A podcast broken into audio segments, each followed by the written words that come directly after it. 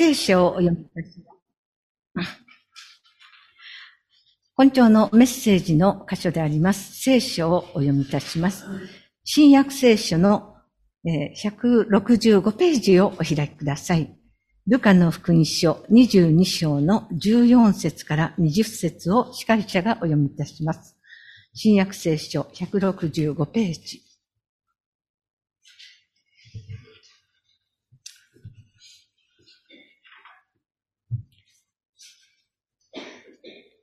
ルカの福音書22章14節から20節をお読みいたします。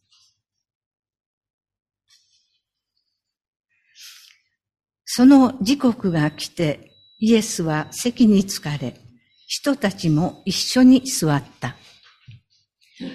イエスは彼らに言われた。私は苦しみを受ける前にあなた方と一緒にこの杉越の食事をすることを切に願っていました。あなた方に言います。杉越が神の国において成就するまで、私が杉越の食事をすることは決してありません。そしてイエスは杯を取り、感謝の祈りを捧げてから言われた。これを取り、互いの間で分けて飲みなさい。あなた方に言います。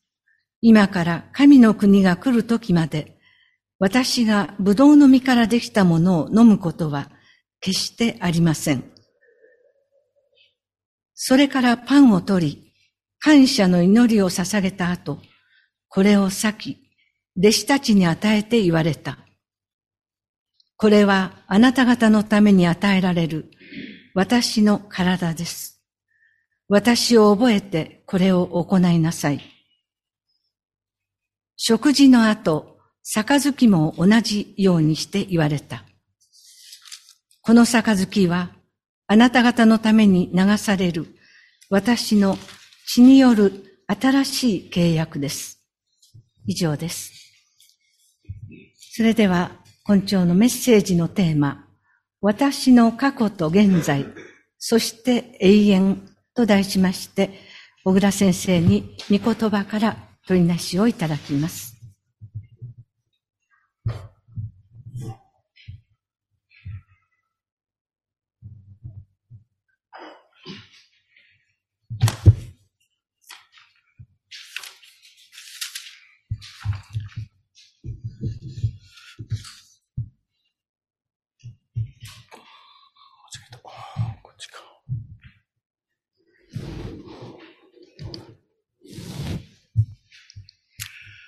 おはようございます。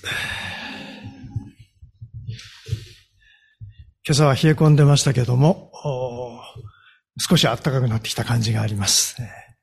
春が、まあ3月ですね。弥生3月ですからね。春だなっていう感じもしていきます。そういう中で、こうしてまた共に礼拝を捧げられることを感謝します。一言お祈りをします。憐れみ深い天のお父様、皆をあがめて感謝をします。あなたがこうして私たちをまたあなたの見舞いに集めてくださって、共に礼拝を捧げるとき、御言葉に聞くときを与えてくださっていることを感謝します。どうぞこのひととき、あなたが真ん中にあって私たちを導いてください。私たちの一週間の歩みの中に様々なことがあって、本当に心は知事に乱れているかもしれません。しかしどうぞ神様、今、そういったものをすべてあなたの見前に、注ぎ出し、心を静かにあなたの語りかけに耳を傾けることができるように、どうぞ助けてください。御霊が一人一人を導いてくださるように。語る者も聞く一人一人もどうぞあなたがすべてをご支配の上導いてください。覚えながらも集えない方々の上に神様の格別の帰り身がありますようにもお願いをいたします。ひととき本天に委ねて主イエス・キリストの皆によって祈ります。アーメ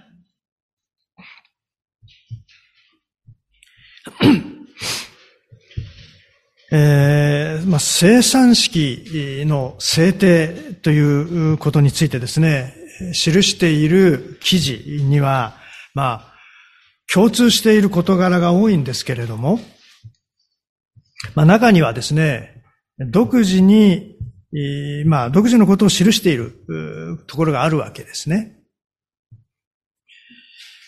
で、今朝の箇所がまさにそうなわけです。15節から16節のこのイエスの言葉、これはルカだけが登録、記録している言葉ですね。私は苦しみを受ける前に、あなた方と一緒にこの杉越の食事をすることを切に願っていました。あなた方に言います。杉越が神の国において成就するまで、私が杉越の食事をすることは決してありません。この言葉にイエスはどんな思いを込められたのだろうか？ですね。切に願っていました。ね。で、ここにはですね、これ同族語が繰り返して用いられているんですね。ここを直訳すると、望みを持って望んだって訳せます。望みを持って望んだ。動詞と目的語、これが同族語なんですね。イエスのこの願ったっていう希望の強さ、それが強調されています。杉越の食事を弟子たちと一緒にすること、これをイエスが強く願っていた。そのことがわかるわけです。杉越の食事を弟子たちと一緒にすることに、イエスはなぜそんなに強いこだわりを持ったんだろうか？イエスの言葉の中では、苦しみを受ける前にと言われていますから、十字架の死を目前に迫ったものとして意識していたのは間違いないでしょう。そんな緊迫した状況の中で、イエスは何を考えていたのか？何故この杉越の食事を待ち望んだのか。杉越の食事というものがどういうものなのかですね。当時の杉越の食事、これは杉越の祭りの中でそれぞれの家庭で食べられるものです。それはイスラエル、ユダヤ人の歴史の中で連綿と引き継がれてきたものです。その起源は、出エジプトの杉越の出来事ですね。出エジプト記の12章をちょっと開きましょう。出エジプト記の12章。旧約聖書の前の方です。113、あ、9ページですね。旧約聖書の119ページ。出エジプト記の12章の12節から13節にこう記されています。その夜私はエジプトの地を巡り、人から家畜に至るまで、エジプトの地のすべての長子を打ち、またエジプトのすべての神々に裁きを下す。私は主である。その地はあなた方がいる家の上で、あなた方のために印となる。私はその地を見てあなた方のところを過ぎ越す。私がエジプトの地を打つとき、滅ぼす者の災いはあなた方には起こらない。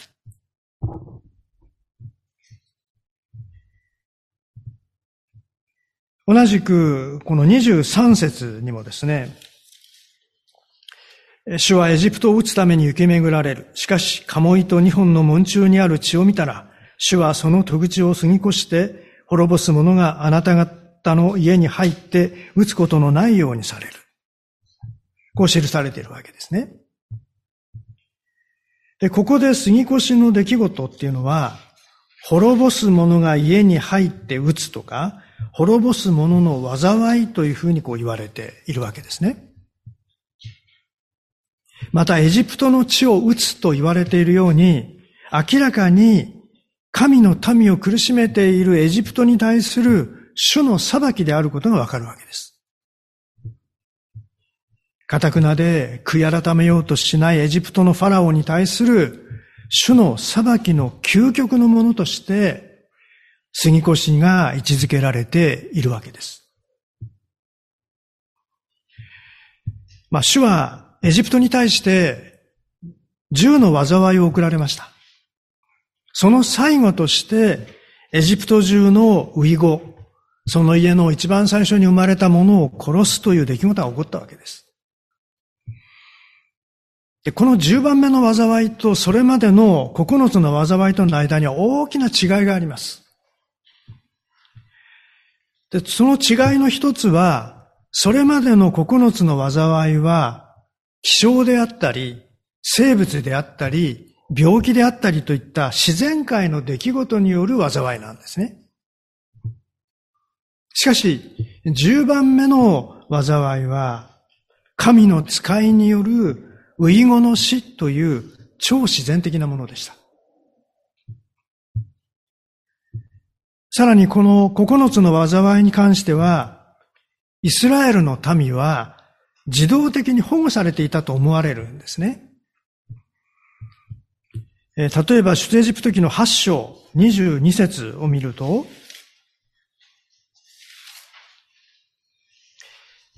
112ページですね。8章の22節アブの群れがエジプト中に放たれるんですけれども、イスラエルに関しては、私はその日、私の民が留まっている五線の地を特別に扱い、そこにはアブの群れがいないようにする。こう言われているんです。で、同様の表現はこの後にも出てくるわけですね。イスラエルだけは特別扱いされてるんです。神は明らかにエジプトとイスラエルを区別していたわけです。しかし、この10番目の災いに関しては、自動的な保護はなされていませんでした。もしそれまでと同じつもりでいたら、イスラエルも一緒に災いになってしまうんですね。この災いから逃れるために、イスラエルには信仰による応答が求められていたわけです。その具体的な姿が、杉越の食事であり、家の門中と鴨居に塗られた羊の血であったんです。神が神の使いによってウイゴを打つという裁きを行うとき、その神の使いが家を過ぎ越していく。これはまさに救いですよね。エジプトが裁かれ死んでいく傍らで、イスラエルは救われ解放されたわけです。杉越は深夜から早朝にかけて起こりました。この杉越の出来事によって、イスラエルは奴隷の家エジプトから約束の地カナンへと旅立っていったわけです。しかし、この杉越の出来事から出エジプトの出来事まではとても慌ただしい状況でした。そのために、普段の食事とは異なる食事が、モーセを通じてイスラエルの民に指示されていたわけです。丸焼きにした羊、種なしパン、苦菜。この三つがその食事でした。しかも、旅立ちの支度をしたままで食べるようにと命じられているわけですね。短時間で調理し短時間で食べ、後片付けも簡単にできる。調理用具もできるだけ少なくて済むやり方。そしてこの食べる羊はもちろん門中と鴨居に塗られた血の出所となった羊であるわけです。自分たちが今まさに食べている羊、その血、その命によって神の裁きから救われるだけでなく、奴隷の家、エジプトから解放が与えられる。イスラエルの民は、それを意識しながら、この杉越の食事をしたわけですね。で、それ以来、イスラエルの民は杉越の出来事を記念するために、杉越の祭りを代々守り続けてきたわけです。12章の14節に、この日はあなた方にとって記念となる。あなた方はその日を主への祭りとして祝い、世々守るべき永遠の掟としてこれを祝わなければならない。こう記されているわけですよ。また13章の8節でも、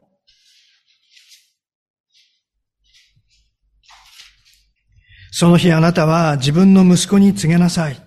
このことは私がエジプトから出てきたときに、主が私にしてくださったことによるのだ。こう説明されているわけですよね。で、これらのことから、まあ、古代の人々が杉越の食事を食べる際には、この食事の意味が常に説明され確認されていったわけです。まあ、実際にユダヤ人の杉越の食事の席では、今でも、課長が長男の質問に答える形で、エジプトでの苦難や地辱と、そこからの解放の説明がなされています。でちなみにこの杉越の食事で食べられる苦菜、これはエジプトでの区域を象徴するものと言われています。ハロセットというですね、赤茶色の、まあ、酸味のあるソースに浸して食べるそうですけれども、このハロセットの赤茶色っていうのは、かつてエジプトで作らされた日干しレンガ、それを思い起こさせるためとも言われています。杉越の食事は、そのように神の裁きと救いの出来事を思い起こさせるためのものであるわけですね。ご自身が本当の意味での杉越の羊である、そのことを知っているイエスにとって、この杉越の食事をするということは、すぐ後に自分が死の苦しみを味わうこと、そう分かっていたはずです。三位一体の第二威嚇である神としてのイエスにとっても、誠の人としてのイエスにとっても、十字架の死というものは、決して簡単なものではありませんでした。成就するまで、と言っています。杉越が成就するとは、神の裁きと救いの完成を意味します。神の国においてとは、22章の18節で、神の国が来る時までと言われていますから、これ将来に実現するものであるということですよね。つまり杉越が神の国において成就するとは、神の裁きと救いの完成は未来の出来事として語られているということになります。つまり神の、過去の恵みをどれほど確認しても、今の自分、未来の自分、ましてや永遠の中での自分にとっては、それは気休めでしかないんです。しかし、イエスが与えようとしていたものは、過去の出来事と同様のこの世的な救い、解放ではないわけです。この世的な救いではなく、霊的な救いです。政治的、社会的、肉体的な救いではなく、罪と死と悪魔からの救いです。杉越の食事を課長の立場で主催しながら、イエスは杉越の食事にご自身の十字架の意味を結びつけていくんですね。藩を裂いて、これはあなた方のために与えられる。先祖たちのためではなく、あなた方のために与えられる私の体です。この杯はあなた方のために、先祖たちのためではなく、あなた方のために流される私の血による新しい契約です。イエスは弟子たちに、誠の杉越、誠の救いが何であるか、それを伝えようとしていたわけです。この世に対する神の裁きと神の民の救いは、イエスの十字架によって始められました。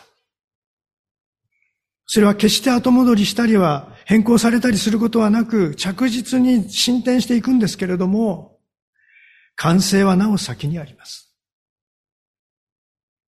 完成の日に神の民は神の国において誠の杉越の羊であるイエスと共に子羊の根源の食卓に着くわけです。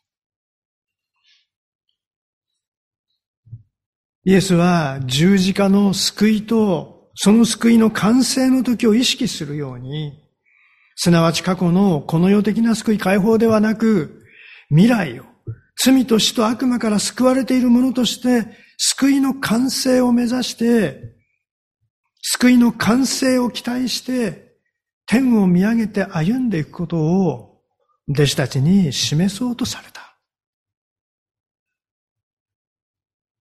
それがこの時なんですね。杉越の食事が生産式に変えられた。それは過去から未来への視点の変更なんです。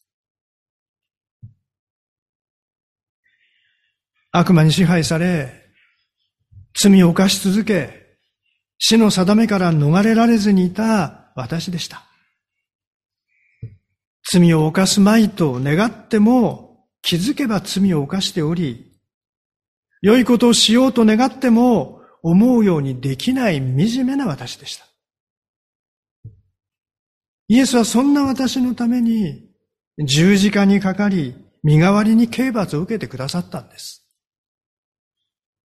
ご自身の体を十字架上で裂くために与えてくださった。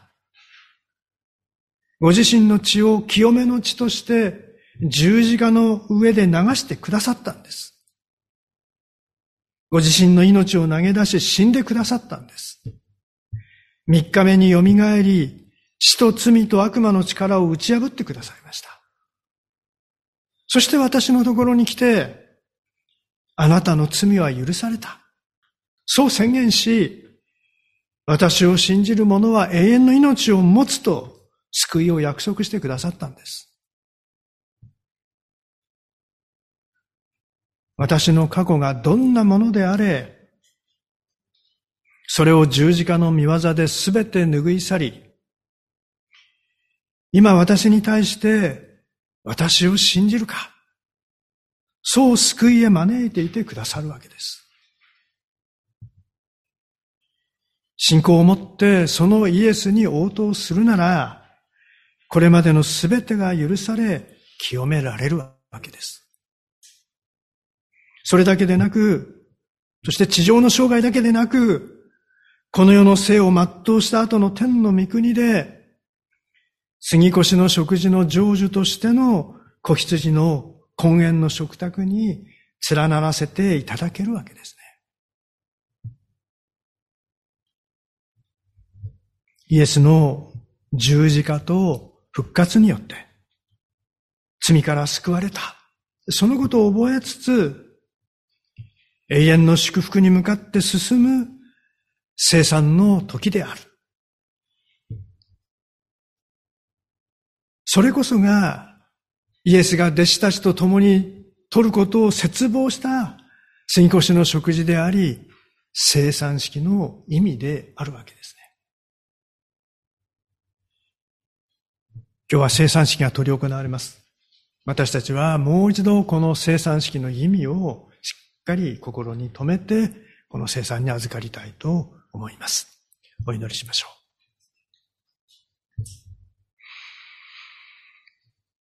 う。憐れみ深い天皇お父様、あなたが私たちに救いを与えてくださり、その救いに招いていてくださることを感謝をします。杉越の食事は過去においてなされたあなたの恵みを覚えるものでした。しかし、過去を見ていても私たちの今、そして私たちの未来にとって、それは大した意味を持ちません。でもあなたは、十字架について、私の過去の罪のすべてを拭い去ってくださいました。そして、あなたは許されたと語り、私を信じるかと招いてくださいました。あなたの十字架に思いを向け、そしてそのあなたの招きに応えていくときに、私たちの救いがあなたによって成し遂げられ、私たちは永遠にあなたと共に生き、あなたの食卓に天の御国で連なるものとされる。そのことを今朝心に留めたいと思います。どうぞ私たち一人一人をあなたが導いてくださるようにお願いをいたします。感謝をして、あなたの生産に預かるものとさせてください。主イエスキリストの皆によって祈ります。アーメン。